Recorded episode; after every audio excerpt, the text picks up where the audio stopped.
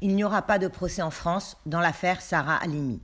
Ainsi en a décidé la plus haute juridiction de l'ordre judiciaire en rejetant le pourvoi formé par la famille de Madame Halimi contre la décision rendue en 2019 par la Cour d'appel de Paris qui avait déclaré l'homme irresponsable pénalement sur la base de trois expertises selon lesquelles il aurait commis les faits au cours d'une bouffée délirante sur fond de forte consommation de cannabis.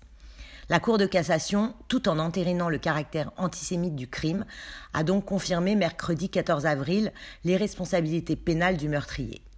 Cette décision a suscité une très forte émotion dans la communauté juive et au-delà, accompagnée d'un vif débat sur la responsabilité pénale des personnes atteintes de troubles psychiatriques sur fond de consommation de drogue. Déception et colère des représentants de la communauté juive. C'est un drame supplémentaire qui s'ajoute à cette tragédie, a déploré la LICRA. Désormais, on peut dans notre pays torturer et tuer des juifs en toute impunité, a vivement réagi le président du CRIF, Francis Khalifa. Mais la famille Halimi n'entend pas en rester là.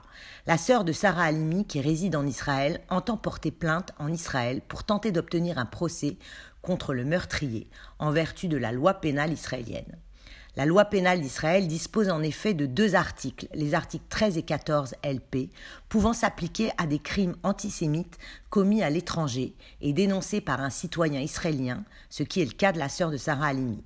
Maître Spinner et Golnadel, ses avocats, ont annoncé que leur cliente allait donc entamer une procédure pour que cet homme soit jugé. La loi israélienne s'applique en cas d'atteinte à la vie d'un juif commise à l'étranger. La France n'extrate toutefois pas ses ressortissants. Maître Golnadel et Spinner déplorent d'être contraints de diligenter cette procédure, mais ils ne sauraient accepter un déni de justice qui heurte la raison et l'équité bien au-delà de la communauté juive de France. Côté français, Emmanuel Macron veut faire évoluer la loi. Décider de prendre des stupéfiants et devenir alors comme fou ne devrait pas, à mes yeux, supprimer la responsabilité pénale, a commenté dimanche le président de la République. Alors qu'est-il écrit dans la loi française actuellement? Le Code pénal stipule dans son article 122-1 que n'est pas pénalement responsable la personne qui était atteinte au moment des faits d'un trouble psychique ou neuropsychique ayant aboli son discernement ou le contrôle de ses actes. C'est un principe fondateur de la justice en France. Elle ne juge pas les personnes qui commettent des actions répréhensibles sous le coup de la folie.